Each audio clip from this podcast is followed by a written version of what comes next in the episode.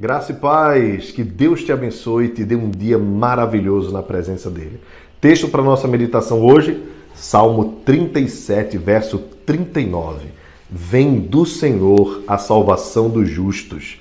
Ele é a sua fortaleza no dia da tribulação. Meus queridos, este salmo todo nos orienta como nós devemos viver e reagir quando somos perseguidos. E aqui, próximo ao final do texto, o salmista Davi nos informa que nós devemos confiar no livramento do Senhor, pois nele está a nossa salvação. Então guarde no seu coração essa palavra. Confie no Senhor, ele fará a tua justiça sobressair como o sol ao meio-dia. Que Deus te abençoe, em nome de Jesus. Graça e paz.